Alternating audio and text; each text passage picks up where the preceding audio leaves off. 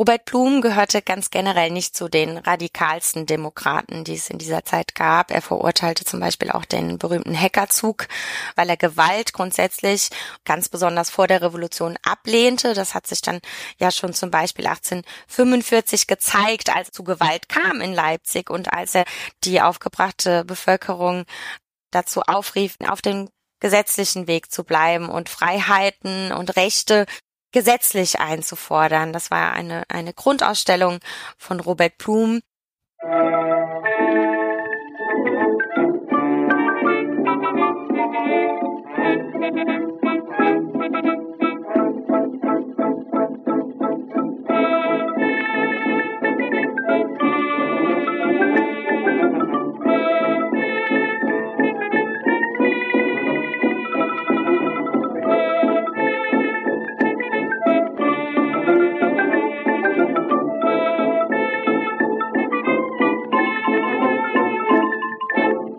Diese Folge von Geschichte Europas ist eine Auftragsproduktion für das Institut für Landeskunde und Regionalgeschichte des Landschaftsverbands Rheinland.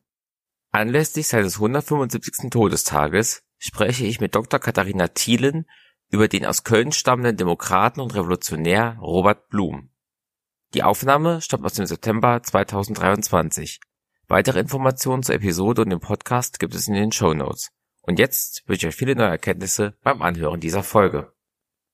Ich freue mich heute mit dir über die Revolution von 1848, 49 zu sprechen und ja, dabei an einen ganz wichtigen Vertreter der revolutionären Ideen zu erinnern. Ich selbst habe Geschichte, Kunstgeschichte und historisch orientierte Kulturwissenschaften in Mainz und Saarbrücken studiert und hatte dort an der Universität des Saarlandes ein Forschungsprojekt zum Thema politische Partizipation in der preußischen Rheinprovinz. Und dabei ging es ja, einfach ausgedrückt um die Frage, wie man Politik machen konnte in einer Zeit, in der man das grundsätzlich nicht durfte. Und bei dieser Zeit zwischen 1815 und 1848 handelte es sich um die Epoche des sogenannten Vormärz, oder auch der Restauration. Das heißt, um die unmittelbare Vorgeschichte zur Revolution, in der die Rheinprovinz, also der Raum, mit dem ich mich beschäftigt habe, und ja, weite Teile des Rheinlandes zum verfassungslosen Königreich Preußen gehörten. Und auch deswegen arbeite ich jetzt seit zwei Jahren ungefähr am Institut für Landeskunde und Regionalgeschichte in Bonn beim Landschaftsverband Rheinland, wo wir uns mit der Geschichte, der Sprache, und der Alltagskultur im Rheinland beschäftigen und ich unter anderem für unsere Informationsportale zur rheinischen Geschichte und zu Preußen im Rheinland tätig bin.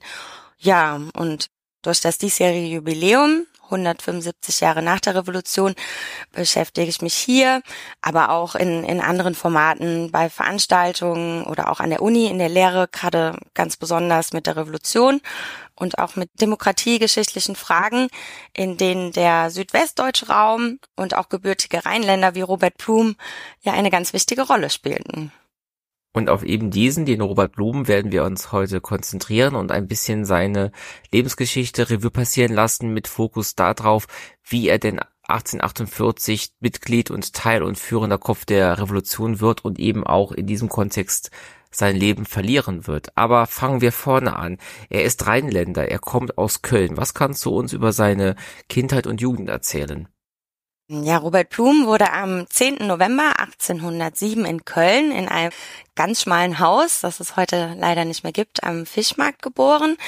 Und ja, zuallererst äh, war Köln zu diesem Zeitpunkt, wie der ganze linksrheinische Raum, Teil des Kaiserreichs Frankreich, was für die Lebenswelt der Familie Blum vielleicht auch ähm, jetzt zu Beginn gar nicht so unwichtig war, weil es in dieser Zeit zwischen 1794 und 1814 zu ganz grundlegenden Umbrüchen in allen Gesellschaftsbereichen kam. Dabei wurden alte Ordnungen, zum Beispiel auch die der katholischen Kirche, die das Leben in Köln ja auch bestimmten durch die Ideen der französischen Revolution und durch die Gesetzgebung Napoleons auch zum ersten Mal grundsätzlich in Frage gestellt. Und es wurden wirtschaftliche und politische Veränderungen eingeleitet, die auch das Leben der unteren Gesellschaftsschichten beeinflussen. Und Robert Blums Familie gehörte halt zu diesen, ja, ich sag mal, zu diesen einfachen Leuten in Köln, die die auch zwei Drittel der gesamten Gesellschaft ausmachten und die am Existenzminimum lebten in der Zeit, also von der, von der Hand in den Mund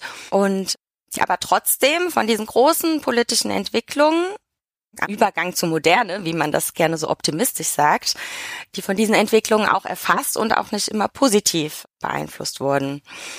Wenn man überlegt, Beispiele dafür waren der andauernde Krieg, die Truppendurchmärsche, auch je nach Perspektive das Wirtschafts- und Bevölkerungswachstum, das durch die Gewerbe- und die Religionsfreiheit kam und ja, dabei natürlich auch die Zahl der armen, bedürftigen und auch der lohnabhängigen Arbeiter erhöhte.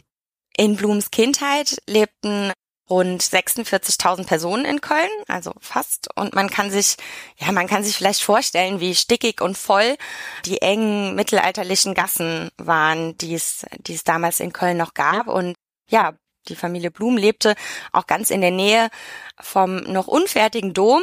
Ja, und Robert Blum verbrachte dort seine Kindheit und sein Vater, ähm, sein Vater hieß Engelbert Blum und war einer dieser lohnabhängigen Arbeiter bzw. Angestellter, die es zu dieser Zeit vermehrt gab, weil er seinen Beruf, einen ziemlich alten Beruf, der des, des Fassbinders, körperlich nicht mehr ausüben konnte und deshalb als Aufseher in einer Stecknadelfabrik arbeitete. Und damals war es üblich, dass in diesen Stecknadelfabriken vor allen Dingen Kinder die ja die die filigranen Arbeiten an den Nadeln ausführten, also und er Engelbert Blum beaufsichtigte dort also Kinder, hm, was wahrscheinlich auch dazu beitrug, dass er ein großes Interesse daran hatte, dass seine Kinder und sein ältester Sohn Robert lesen und schreiben lernten und ja eine gewisse Bildung erreichten um dann nicht in solche Situationen zu gelangen.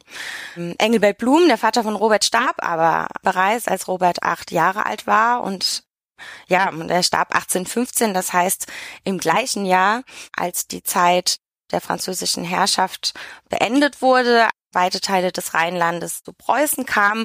Und ja, das heißt auch eine Zeit, wo es, wo es wieder zu einem politischen Umbruch kam, der zu Unsicherheiten führte und ja, dann auch noch von einer Hungersnot begleitet wurde. Und Blums Mutter war ein ehemaliges Dienstmädchen aus Unkel, die dann als Näherin arbeiten musste. Und von diesen Näherinnen gab es in Köln in der Zeit ungefähr 500. Also es waren relativ viele und es war natürlich dann relativ schwer, die drei Kinder in, ja, selbst, selbst zu ernähren, so dass sie auch ein Jahr später direkt nochmal heiratete und zwar einen Schiffsarbeiter, der Georg Schilder hieß, wodurch sich dann die familiären Verhältnisse von, von Roberts Blumenfamilie zwar kaum verbesserten, aber Robert selbst konnte nach seiner Kommunion dann die Fahrschule der Pfarrei Groß St. Martin, also direkt da, wo er wohnte, besuchen, weil er, weil er Messdiener in dieser Pfarrei war. Und er soll, oder er war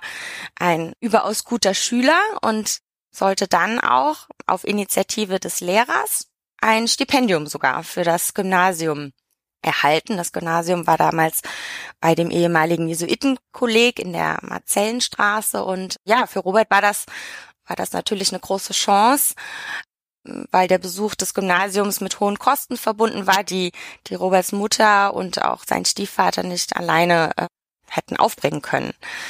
Und dann ja, hatte er zusätzlich noch eine Tante, die Lehrerin in einer Elementarschule war und er soll, im Alter von zehn Jahren, soll er schon dieser Tante beim Rechenunterricht geholfen haben, beziehungsweise diesen Rechenunterricht sogar selbst übernommen haben, was natürlich total bemerkenswert ist für einen, einen kleinen Jungen. Das Gymnasium musste aber dann nach zwei Schuljahren, also mit 14, direkt wieder verlassen, ja, weil sein Stipendium ausgelaufen war und ja, und dann musste er sich eine Lehrstelle suchen, wie das damals so, so war. Das klingt aber so, als ob er immerhin für seine Verhältnisse, für seine soziale Schicht eine trotzdem überdurchschnittlich gute Ausbildung hatte. Ja, das, das kann man, kann man so sagen. Wobei, ja, er ja dadurch, man, man sieht das zum Beispiel an der Tante, die Lehrerin war, also und auch der Vater hatte, hatte das Gymnasium oder das Jesuitenkolleg besucht. Also es waren Verhältnisse, in denen man tatsächlich versuchte, in dieser Zeit den Kindern eine gewisse Grundausbildung zu ermöglichen. Ja, von Schulpflicht konnte noch nicht die Rede sein. Also damals wurde die noch nicht durchgesetzt, was, was man auch übrigens an diesen Kindern, die in den Fabriken arbeiten, auch sieht. Aber ja, also im Grunde genommen hatte er, hat, gehört ja auch ein bisschen Glück dazu und auch, auch die Unterstützung, die er dann da von seinem Lehrer erhielt. Das mit dem Glück änderte sich dann aber leider dann, als er auf die Suche nach einer Lehrstelle ging erstmal. War das nicht einfach für ihn eine Ausbildung zu finden? Nee, er begann als Goldschmied, das heißt auch ein eigentlich relativ angesehener Handwerksberuf, konnte das dann aber, ja, musste das direkt wieder abbrechen, weil er eine Sehschwäche hatte durch eine Masernerkrankung. Als er kleines Kind war, war diese Sehschwäche zurückgeblieben und diese Sehschwäche beeinträchtigte ihn auch Zeit seines Lebens wohl sehr. Und dann scheiterten auch noch zwei weitere Lehrstellen als Gürtler und Gelbgießer, so dass er am Ende der 20er Jahre, also der 1820er Jahre, am Ende bei einem Laternenfabrikant landete. Sprechen wir davon so Gaslaternen? Wie sieht das aus? Ja, es war so eine Übergangszeit. Bei dem Laternenfabrikant Johann Wilhelm Schmitz hieß der. Hier war Blum ab 1827 für ungefähr drei Jahre. Man ist sich nicht ganz sicher, für die Installation und den Vertrieb von Straßen- und Hauslaternen zuständig, die, die mit, unter anderem mit, mit Rübenöl äh, gefüllt waren in der Zeit. Und das ist eine, eine Arbeit gewesen, die, ja, die, die auch in der Literatur zu Robert Blum oft wenig beachtet wird, ihn aber sicherlich schon auch prägt. Nicht nur, weil er die neuartigen Beleuchtungsmöglichkeiten und eben auch den, den Beginn der Gaslampen mitbekam und weil er diese Beleuchtung in verschiedenen Städten, an Häusern und Schlössern anbringen musste und dabei dann natürlich auch eigenständig reisen konnte und, und auch Geschäftserfahrungen sammelte, indem er das diese Anbringung dann dort abwickelte, sondern auch, weil er gewissermaßen für, für eine technische Neuerung oder Veränderung verantwortlich war, die in dieser Zeit immer noch eine, eine Neuheit darstellte weil die Anbringung von Laternen in großen Städten, später dann auch mit, mit Gaslampen, war gar nicht so unumstritten. Also sie wurde in Gemeinderäten und in der Publizistik diskutiert und veränderte natürlich auch das Lebensgefühl der Menschen ganz grundlegend. Und Blum, das ist ganz interessant, reflektierte das auch 1829 mit einer kurzen Abhandlung über die Straßenbeleuchtung. So lautete nämlich sein Titel seines ersten gedruckten Werks, also seines ersten gedruckten Hefts, das ja mehr oder weniger eine, eine Werbebroschüre oder ein Lampenkatalog war, aber vielleicht trotzdem als Beispiel dafür gelten kann, dass er, dass er trotz oder auch wegen seiner sozialen Herkunft besonders früh mit, mit tagesaktuellen Fortschritten und auch mit solchen Modernisierungen konfrontiert wurde, die ja die Weltsicht eines, eines jungen Mannes, der Robert Blum damals war, ja doch beeinflussten.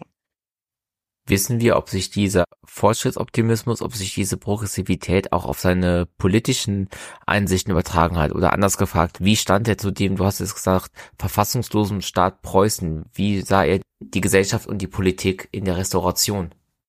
Mm, ja, seine Einstellung zu, zu Preußen und ja, zu den Zeitverhältnissen, in denen er lebte, war dann natürlich maßgeblich davon geprägt durch seinen, durch seine weiteren Erfahrungen und dann auch durch seinen späteren Beruf als, als Verleger und Publizist. Nachdem er nämlich diese, diese Anstellung als Laternenfabrikant ein paar Jahre gemacht hatte und auch sich dabei autodidaktisch weitergebildet hatte. Ne? Also er hörte auch tatsächlich in Bonn und in Berlin Vorlesungen an der Universität, obwohl er gar nicht eingeschrieben war. Und nachdem er das alles geschafft hat, kam er 1830 zum Kölner Theater und wurde dort als Sekretär angestellt. Für Blum war das eigentlich ein absoluter Glücksfall, obwohl er das auch, auch vielleicht wegen den der politischen Zugehörigkeit später aus der Leipziger Perspektive machte er sich dann immer, immer lustig über das Niveau des Kölner Theaters. Aber eigentlich war es viel wichtiger, in welchem Umfeld er dann dort verkehrte. Er war dann, er war Sekretär, Bibliotheksverwalter, Kassierer, wenn man so will, war ein Mädchen für alles und ja, sammelte selbst erste Erfahrungen als Schriftsteller und Publizist und dieses Umfeld, das, das beschrieb Blum später und das zeigt auch ein bisschen seine, seine Einstellung. Dieses Umfeld beschrieb Blum später in einem Theaterlexikon als die einzige Städte, die eine gewisse Öffentlichkeit im politischen Wortsinne ermöglichte. Also die Bühne war für ihn ein, ein Ort, wo Öffentlichkeit möglich war, neben der Kirche, also dort auch. Und diese Beobachtung ist für die Einschätzung Blums und auch für, für andere Revolutionäre und, und freiheitlich gesinnte Menschen im Vormärz super wichtig, weil, weil auch für die Kölner Bühne und für andere Theaterhäuser im Vormärz lässt sich übrigens auch an den Quellen belegen, dass politische Meinungen, tagesaktuelle Debatten und auch dieser, dieser gewisse Fortschrittsoptimismus in Theaterstücken mit versteckten Hinweisen durch fiktive Situationen dadurch ins Publikum gebracht und werden konnten und hinter der Bühne natürlich in Künstler- und Literatenkreisen diskutiert wurden. Und Blum war da dann natürlich dabei ab 1830 und ja, was man bei seiner Aufzählung zur Öffentlichkeit auch noch hinzufügen muss, was, was eigentlich auch ganz wichtig ist, ist, dass dass nicht nur auf der Bühne und in der Kirche, sondern auch im Gerichtssaal eine gewisse Öffentlichkeit möglich war. Und das das traf vor allen Dingen auf den rheinischen Gerichtssaal zu, weil in Köln, wo, wo das Appellationsgericht äh, tagte, eine, eine hohe Berufungsinstanz, das französische Justizwesen nach dem Anfall an Preußen verteidigt wurde und fortexistierte. Also nur hier, mit, wenn man mit Blick auf den Gesamtstaat Preußen man nur in, in der Rheinprovinz das fortschrittliche französische Justizwesen weiterhin gültig. Hier waren Verhandlungen öffentlich, hier wurden Geschworene an der Rechtsprechung beteiligt und hier war auch die Gleichheit vor dem Gesetz gewährleistet. Und das war den Menschen im Rheinland und auch Robert Blum super wichtig, gerade weil nämlich in, in Preußen keine Verfassung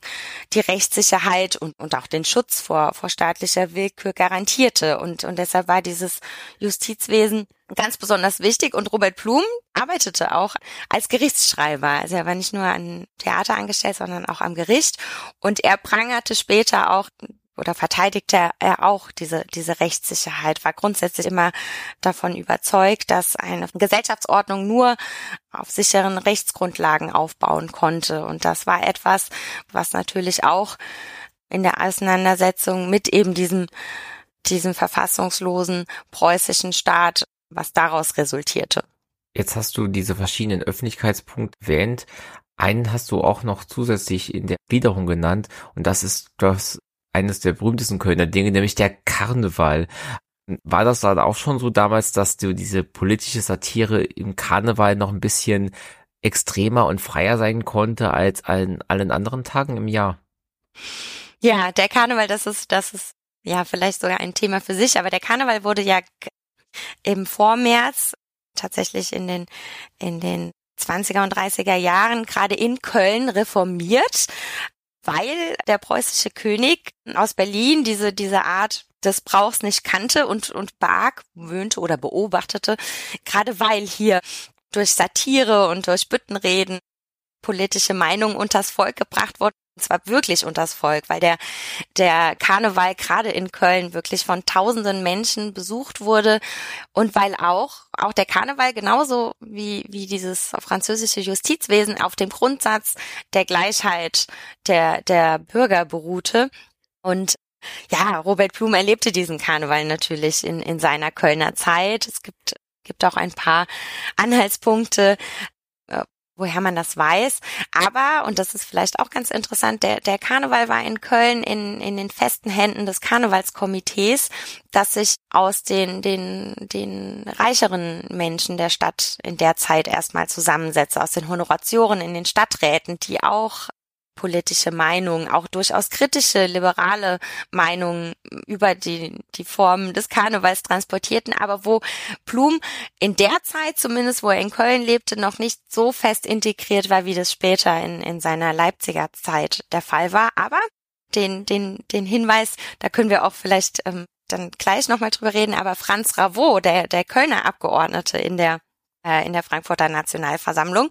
Der war zum Beispiel jemand, der, der, der seine politischen Reden auch im Karneval geschult hat. Also der tatsächlich auch als Büttenredner auftrat und dadurch auch große Bekanntheit erlangte. Das war dann aber eine Zeit, wo Robert Blum nicht mehr in Köln in Köln wohnte. Er, das war, er ging ja schon 1832, also schon zwei Jahre nach seiner Anstellung am Kölner Theater mit nach Leipzig. Ja, aber ähm, tatsächlich ist das wahrscheinlich auch wichtig gewesen für, für Blums Einstellung zur Öffentlichkeit in, in der Zeit. Was ich bei diesen Schilderungen immer interessant finde, ich meine, wir reden hier über eine Zeit von vor fast 200 Jahren. Ich finde diese Mobilität der Leute faszinierend. Er ist im ganzen damaligen Deutschen Bund unterwegs und bringt Laternen an Schlössern an. Er ist in Bonn, er ist in Berlin und jetzt hast du schon mehrmals Leipzig erwähnt. Was ist seine Verbindung zu Leipzig? Ja, die Verbindung zu Leipzig ist, ist auch super wichtig für, für Blums Rolle in der Revolution und auch für, für die, für die Einschätzung seiner politischen Einstellung, weil er 1832 vom Kölner Theaterdirektor Ringelhardt mit nach Leipzig genommen wurde.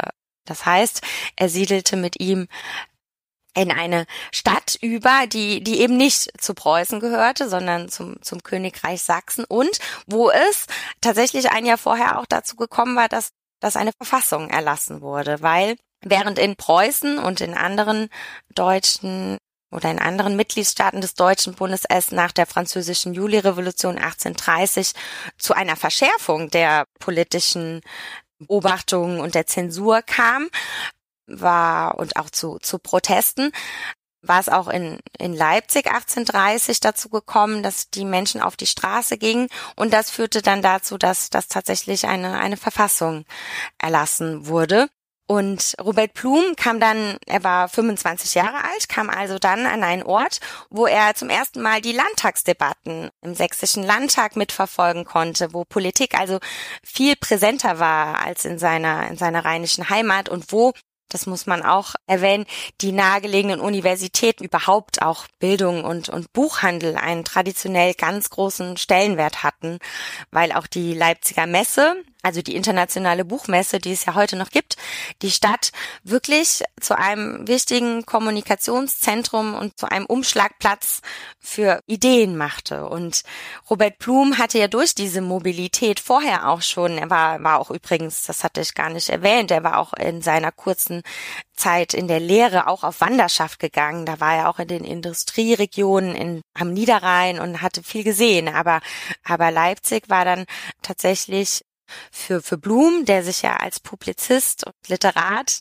einen Namen machen wollte, ja, der, der zweite Glücksfall, kann man so sagen, dass er da hinkam und er hat sich da dann auch ganz schnell etabliert. Er verfasste schnell eigene Werke, schrieb für verschiedene Zeitungen, knüpfte Kontakte und, und heiratete dann auch 1838 Adelheide May, die aber kurze Zeit später wegen einer Fehlgeburt verstarb und zwei Jahre später nahm er Eugenie Günther zur Frau, die Jenny genannt wurde und die, die die gebildete Schwester eines Freundes von Robert Blum war, und zwar von Georg Günther. Und Georg Günther wiederum war schon Verleger und Publizist und schrieb auch für den oppositionellen Brockhaus Verlag, ja, und sollte dann auch später mit, mit Robert Blum ebenfalls in die Paulskirche einziehen. Ähm, ja, was, was übrigens dann auch darauf hinweist, dass, dass Blum bei seiner Eheschließung und dann auch bei der Geburt seiner, seiner fünf Kinder schon weit über 30 war. Und das zeigt eben auch, dass ja, dass man damals auch erst eine Familie gründen konnte oder auch gründen wollte, wenn man sie auch finanziell versorgen konnte. Und das war dann in Leipzig auch zum ersten Mal möglich. Und ja, er erwarb dann auch ein Haus in Leipzig, schrieb für die sächsischen Vaterlandsblätter liberale Zeitschrift seines Schwagers, verfasste Dichtungen, Dramen, Theaterstücke und nahm auch mehrbändige Buchprojekte in Angriff, was also wirklich ganz erstaunlich ist, wenn man bedenkt, dass er sich diese Fähigkeit zu schreiben tatsächlich, tatsächlich selbst beigebracht hatte. Ne? Also er war dann auf jeden Fall in einer Welt angekommen, in der, in der die Gebildeten, auch die Wohlhabenden, auch verkehrten und, und hatte hatte einen sozialen Aufstieg geschafft, der für das frühe 19. Jahrhundert ähm, ja ganz, ganz außergewöhnlich ist und der seinen Höhepunkt dann kurz vor der Revolution mit der Gründung eines eigenen Verlags erreichte. So kann man das, das vielleicht sagen. Und davon hatte er in seiner Jugend und in seiner Kindheit vermutlich geträumt, aber das, das war vermutlich damals für ihn auch noch nicht denkbar. Das klingt jetzt für mich ein bisschen so, als wäre er durch die Juli-Revolution politisiert worden und Da würde ich auch gerne fragen, wie schaute er in, in, seiner Leipziger Zeit auf Köln? Also war das so ein bisschen nach dem Motto, die leiden unter dieser preußischen Herrschaft, die müssten die gleichen Freiheiten oder ähnliche Freiheiten haben wie hier in Sachsen. Ist das so direkt sag, sagbar oder hatte er da irgendwie differenziertere Ansichten? Ja, nein, das kann, das kann man, kann man nicht so stark trennen. Auch seine politischen Einstellungen ja, die, die fingen, die fingen schon früher an. Also dadurch, dass er, dass er ja so ein wissbegieriger Mensch war, der sich an den großen Diskussionen seiner Zeit von Beginn an beteiligen wollte. Ja, waren, waren das schon, fing das schon an mit der Auseinandersetzung mit, mit der Zensur und Sicherheitspolitik nach den Karlsbader Beschlüssen. Also das war 18, 1819. Also er bekam schon ganz früh mit, dass, dass Publizisten und Schriftsteller verfolgt werden konnten, tatsächlich zu Gefängnis und, und Haftstrafen verurteilt wurden, wenn sie, wenn sie sich kritisch äußerten. Und, und er selbst kam erst später, erst in den 40er Jahren in diese Situation, dass er wirklich für seine publizistischen Artikel in der Zeitung vor Gericht gestellt wurde, aber ich glaube, er verband das für ihn auch dadurch, dass er so mobil war und, und dass, der, dass er durch, durch die den Deutschen Bund reiste, schon als junger Mensch, war Leipzig zwar, zwar ein, ein wichtiger Ort, ein Kommunikationszentrum, vielleicht auch, auch in gewisser Weise fortschrittlicher, auch, auch die, die Göttinger Sieben, die Professoren, die, die do, dort für liberale Rechte eintreten. Aber trotzdem war dieses, diese schwierige Situation in, in allen deutschen Staaten nicht nur in Köln, sondern, sondern ein Gesamtproblem quasi, dass ja, dass sie natürlich auch in, in Leipzig umtrieb und natürlich wurde er, und er wurde auch in Leipzig vor Gericht gestellt. 1842, glaube ich, musste er zwölf Tage ins Gefängnis, weil er jemanden beleidigt hatte in, in einem ähm, Zeitungsartikel. Also es war ein Problem. Ja, das, das glaube ich, man darf, man darf das, glaube ich, gerade bei solchen Menschen wie Robert Blum, die mobil waren, die gut vernetzt waren, die in einer Welt von Verlegern und, und und Publizisten und Schriftstellern lebten, die sowieso miteinander immer in Kontakt standen, da darf man das alles nicht so scharf voneinander trennen. Was man vielleicht sagt, und auch, auch in Köln beteiligt er sich in den frühen 30er Jahren schon an politischen Vereinen, zum Beispiel an der Polenbegeisterung. Also es war eine, eine Strömung, die, die die polnische Unabhängigkeitsbewegung damals unterstützte und da, da beteiligte er sich auch schon an, in Köln an solchen Sachen. Also das, das kann man, kann man nicht so scharf voneinander trennen. Ich denke mal, das, das hat sich einfach weiterentwickelt und auch, auch, auch in Leipzig trat er in solche Vereine ein, die er unterstützte zum Beispiel auch das Hambacher Fest 1832 in der Pfalz und ja und gerade das Vereinswesen und diese Welt, in der Robert Blum lebte, war war etwas, was wirklich über Staatsgrenzen hinausging und was ihn auch deshalb in der Revolution zu einer solchen Identifikationsfigur im ganzen deutschsprachigen Raum machte. Also das das ist ganz wichtig. Also er interessierte sich für politische Vorgänge in ganz Europa. Er vernetzte sich mit anderen Gleichgesinnten, er engagierte sich in Vereinen und ähnlichem. Wollte er oder konnte er überhaupt nach der damaligen Rechtslage denn auch aktive Politik betreiben, was eben die sächsischen Landtage erwähnt?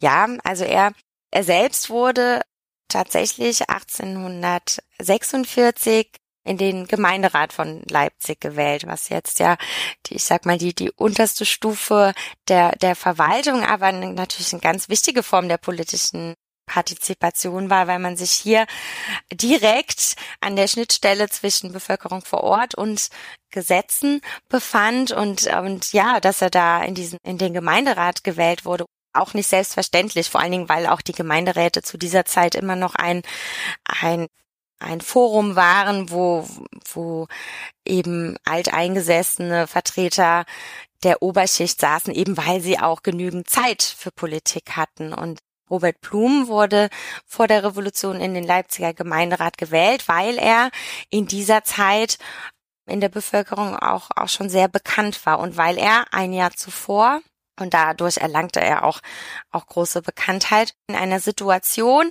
in der es äh, zu, zu einer gewaltsamen Auseinandersetzung zwischen Bevölkerung und Militär kam. Also war eine Situation, wo wo es zu Protesten wegen, wegen eines Staatsbesuchs des sächsischen Thronfolgers kam und Innerhalb dieser Proteste schoss das Militär auf die Menschenmenge und es sind, sind acht Personen dabei gestorben. Und Robert Blum trat in dieser Situation vor die wütende Menge und hielt eine, eine Rede, in der er gerade in dieser Situation dafür eintrat, dass, dass dieses Unrecht, was da passiert ist, auf gesetzlichem Wege verfolgt wird und in der er den, den Gemeinderat, dem er ja dann selbst angehörte, dazu riet, sich auseinanderzusetzen, diesen ja, mit diesen Problemen vor Ort. Und das hat dann auch funktioniert. Und, und dadurch war er, ja, war er, dadurch ist er natürlich politisch in Erscheinung getreten. Und dadurch wurde er dann auch als Repräsentant der Bevölkerung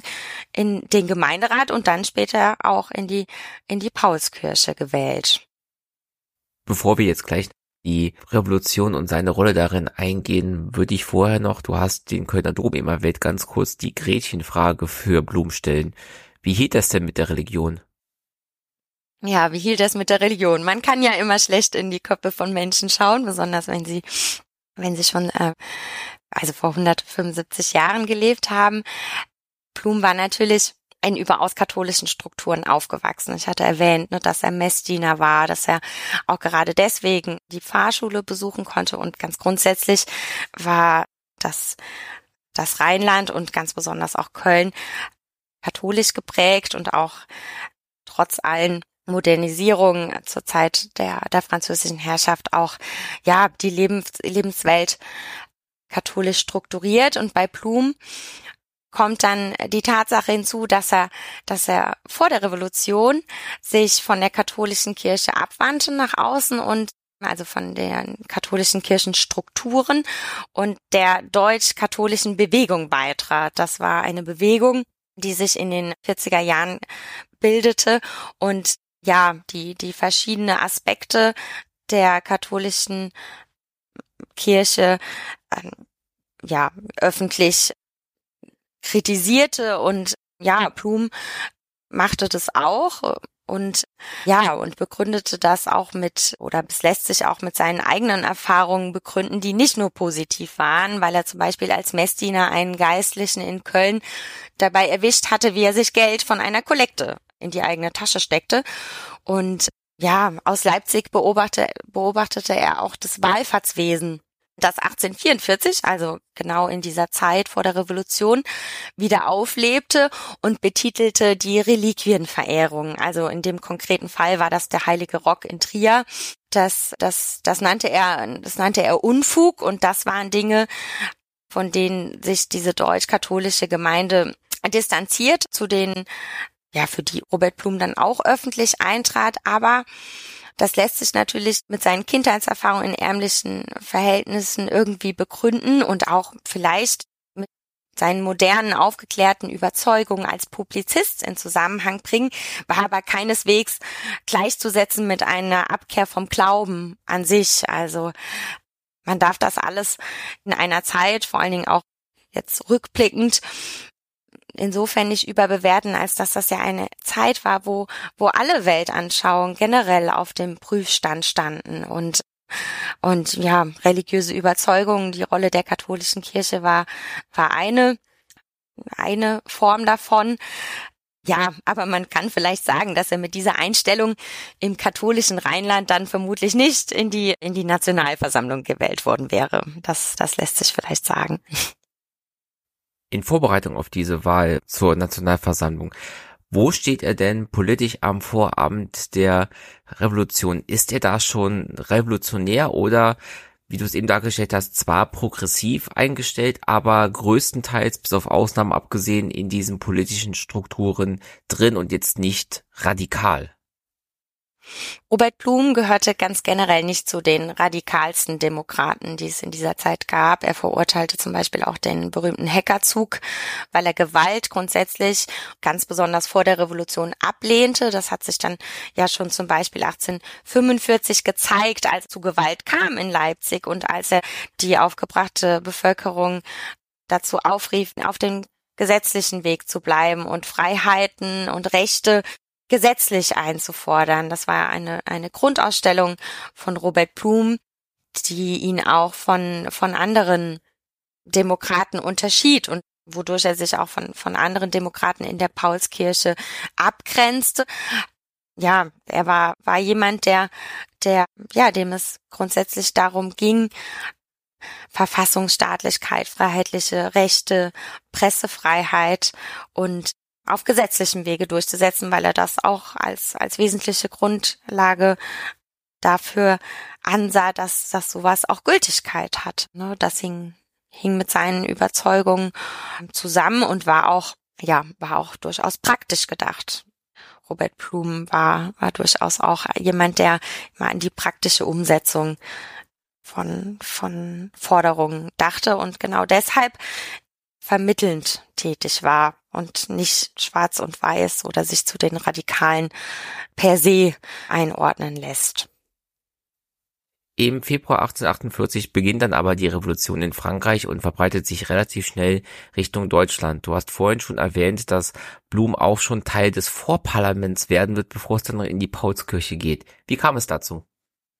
Ähm, ja, Robert Blum wird für die Stadt Zwickau ins Vorparlament gewählt. Dieses Vorparlament war vor den Wahlen zur Nationalversammlung in Frankfurt dafür da eben diese Wahlen in die, in die Wege zu leiten, war aber eigentlich eine private Unternehmung, wo auch übrigens viele Rheinländer dran teilnahm und seine Tätigkeit im Vorparlament, da gibt es übrigens auch ein, ein schönes Beispiel, das zeigt, dass Robert Blum, obwohl er in Leipzig lebte, später auch für Leipzig in die, in die Nationalversammlung einzog und im Vorparlament saß, dass er sich aber trotzdem auch um die Belange seiner Heimat kümmerte, weil im April 1848 wurde er als Mitglied des Vorparlaments in eine Deputation oder in eine Kommission gewählt, die sich mit der Notlage der Segelschiffer beschäftigte und die dafür mehrere Tage in Koblenz anwesend war. Und Robert Blum reiste ganz als offizieller,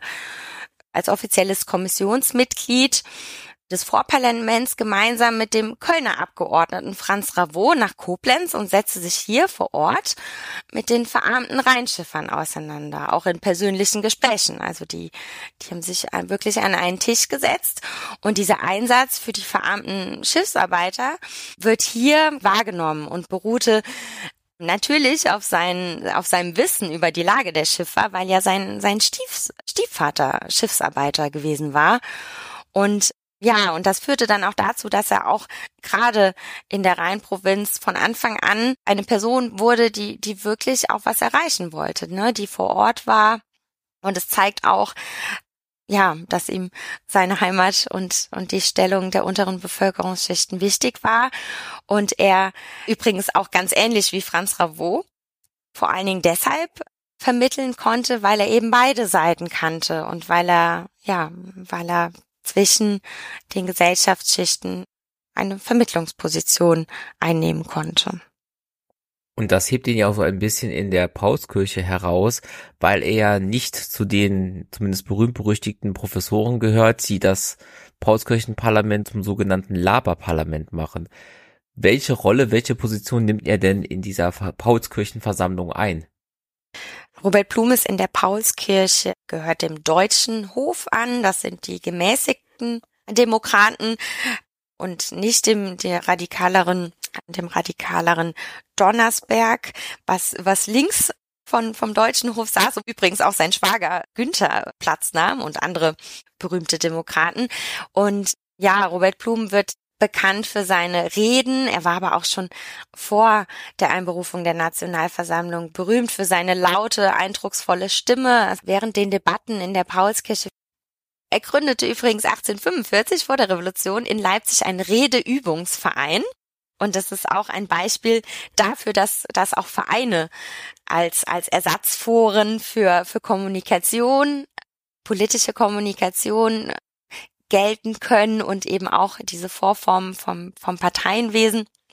Bildeten, weil in diesem Redeübungsverein, der von den Behörden genehmigt wurde, weil er ne, als, als Fortbildungsmöglichkeit dargestellt wurde, aber das war natürlich ein, ein Debattierclub. Ne? Das war ein, da konnten sich Menschen treffen und ungestört politische Reden halten, ohne dass, ohne dass das von den Polizeibehörden geahndet wurde. Und ja, und das, das hat man dann in der Paulskirche gemerkt wo Robert Blum dann, dann jemand war, der ja, der an der Kommissionsarbeit aktiv teilnahm und, und da wirklich auch herausstach, äh, anders als andere Abgeordnete, die, die in den Berichten, die ja in den Zeitungen standen, also die Debatten wurden ja veröffentlicht, äh, zum Teil nur mit leeren Floskeln oder aber auch gar nicht erwähnt wurden. Also es war natürlich auch Anstrengungen mit dieser Abgeordnetentätigkeit verbunden, die Robert Blum in Kauf nahm und die er auch, ja, die dann auch dazu führten, dass er dann im Herbst 48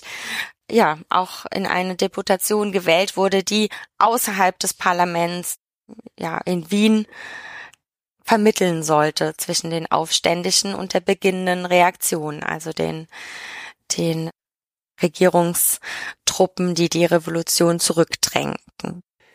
Kannst du erklären, wie diese kritische Situation in Wien entstanden ist und was Blum dort tut, das im Endeffekt dazu führen wird, dass er sein Leben verliert. Ja, in Wien war es in der sogenannten Oktoberrevolution ähm, zu, zu Aufständen gekommen und zum zu, zu Zusammenstößen zwischen den kaiserlichen Truppen, die auf dem Weg waren, gegen das, um gegen das revolutionäre Ungarn zu kämpfen. Sie wurden dann von Protest, das hat dann zu Protesten geführt von, von Tausenden von Menschen und Robert Blum beziehungsweise die die Frankfurter Nationalversammlung beobachtete diese Situation natürlich und wollte eine Resolu Resolution nach Wien bringen. Dadurch sollte, ja, sollten, wollten die demokratischen Abgeordneten, 65 waren es an der Zahl der Paulskirche, ja, ihre so Solidarität mit den Revolutionären in, in Wien aussprechen und zu dieser Deputation, die die Resolution überbringen sollte, wurde dann unter anderem Robert Blum, aber auch Julius Fröbel und zwei weitere Abgeordneten gewählt. Und die sind dann nach Wien gereist, kamen dann in eine, eine chaotische Situation mit Straßenkämpfen, Straßenschlachten. Und in dieser Situation beteiligte sich Robert Blum an diesen Straßenschlachten, stand also bewaffnet auf den Barrikaden und wurde deswegen, wegen dieser Beteiligung an den Aufständen, am 4.11. in seinem Hotel festgenommen. Ja, und vier Tage später, ganz, ganz schnell, stellte man ihn zusammen mit anderen Aufständischen vor ein Standgericht, was streng genommen ein, ein ja, ein ein Affront darstellte, weil er als Abgeordneter eines Parlaments eigentlich Immunität genoss. Das heißt, er, er durfte eigentlich gar nicht vor Gericht gestellt und verurteilt werden. Das war den zuständigen Ministern und dem Oberbefehlshaber der kaiserlichen Truppen von Windischgrätz aber schlichtweg egal und Robert Blum wurde dann am 8.11. zum Tod verurteilt und ja, dann auch dann erschossen, also standrechtlich ja für für seine Beteiligung hingerichtet. Das Ganze geschieht ja dann einen Tag vor seinem Geburtstag. Wie reagiert man im Paulskirchenparlament? Du hast diese gebrochene Immunität angesprochen. Wie reagiert man generell in den deutschen Staaten auf diese Hinrichtung Blums? Die Reaktionen waren ganz enorm. Also eine, eine Welle der Entrüstung ist, ist, glaube ich, gar kein Ausdruck. Es war ein Tag vor seinem Geburtstag, wie du richtig gesagt hast, vor seinem 41. Geburtstag. Er war also noch sehr jung, er hinterließ Frau und Kinder.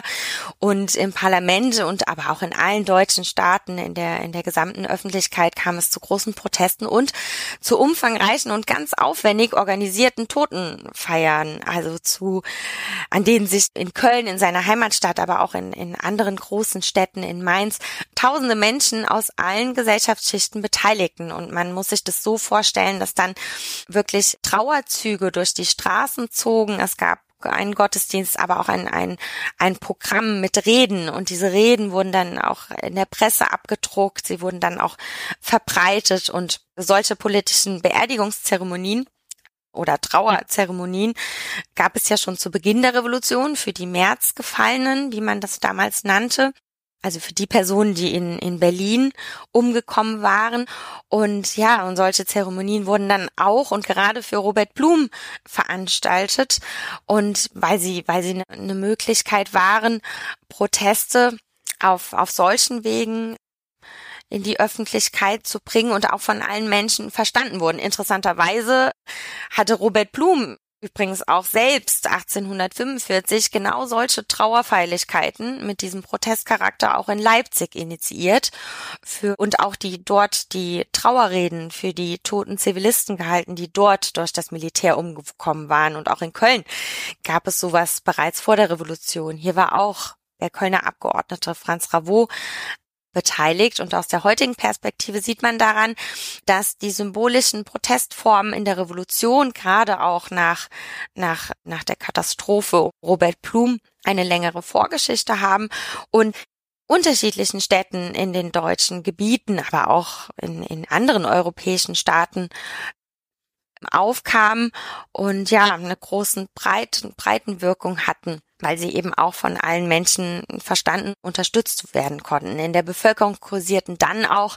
kursierte dann auch der herzzerreißende Abschiedsbrief, den Robert Blum kurz vor seiner Hinrichtung an seine Frau Jenny geschrieben hatte, in unzähligen handschriftlichen und gedruckten Abschriften. Also man kopierte das und brachte das unter die Leute. Es gab Lieder, Gedichte, Flugblätter und Bilder, die die Blum als, als Märtyrer der Revolution zeigten, fast, fast schon zum Heiligen stilisierten und ja, sein Bild wurde auch auf, auf Tabakdosen, Anstecknadeln und Gegenständen angebracht.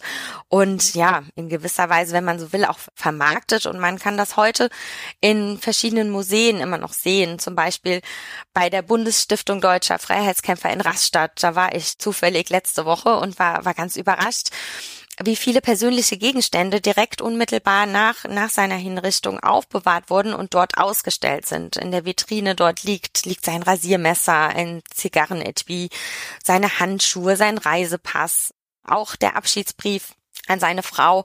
Und das zeigt halt eben, dass es zeigt die Erinnerungskultur heute, aber es zeigt auch, dass es für die Zeitgenossen unmittelbar in der Revolution schon, schon ein, ein, ein wichtiges Ereignis war, was, ja, was dann das Scheitern der Revolution in gewisser Weise ja auch, auch ankündigte. Und seine Frau Jenny hielt zum Beispiel auch unmittelbar nach seinem Tod ganz, ganz hohe Spendensummen, die ihr und den Kindern dann ein eigenständiges Leben möglich machten. Jenny wurde dann auch nach der Revolution übrigens Mitarbeiterin in der Frauenzeitschrift von Luise Otto Peters, auch einer ganz berühmten Vertreterin der Revolution und auch eine eine Schriftstellerin, die Robert Blum persönlich kannte. Robert Blums ältester Sohn, also kann ganz viel hinzufügen, schrieb am Ende des 19. Jahrhunderts eine, eine eigene Biografie über seinen Vater und brachte, brachte auch eine Quellensammlung zur Revolution heraus. Und das zeigt alles die vielfältigen Art und Weisen, wie, wie man sich mit diesem Ereignis unmittelbar danach auseinandergesetzt hat. Wie wird denn heute an ihn erinnert? Erstmal in seinem Geburtsort Köln im Rheinland und dann auch darüber hinaus, welche Bedeutung wird ihm heute zugemessen für die deutsche Demokratiegeschichte? In Köln ganz besonders wird wird mit einer Gedenkplakette an seinem, an dem Ort, wo sein Elternhaus stand, an Robert Blum erinnert und dort auch in jedem Jahr ein, ein ein Gedenkkranz niedergelegt und seit 1992 gibt es auch eine Statue von Robert Blum am Kölner Rathaus. Übrigens direkt neben dem rheinischen Liberalen Ludolf Kamphausen. Also die Statue von Ludolf Kamphausen ist ums Eck neben Robert Blum und ja, das zeigt, zeigt die Bedeutung, die Robert Blum in, in seinem Heimatort auch beigemessen wird an ihn wird in allen Biografien, die über die Revolutionären und über die, die Männer und Frauen, die zu unserer Demokratiegeschichte gehören, erinnern, wird er auch erwähnt. Und natürlich ist es ganz wichtig, gerade an jemanden wie Robert Blum heute zu erwähnen, weil er sowohl als Publizist vor der Revolution als auch als Parlamentarier in der Revolution diese Position zwischen den Regionen, zwischen den unterschiedlichen Gesellschaftsgruppen und auch zwischen den, den demokratischen Meinungen einnahm, die, die ihn auszeichneten und ja, und dabei ganz grundsätzlich auch für die demokratischen, an die demokratischen Werte zu erinnern, die Robert Blum vertrat, nämlich die, die auf einer festen gesetzlichen Basis stehen und auf eine friedliche Einigung abzielen und dass solche Formen der friedlichen Einigung, der Vermittlung und auch des Interessensausgleichs eben auch heute noch ganz zentrale Grundlagen für die Demokratie bilden.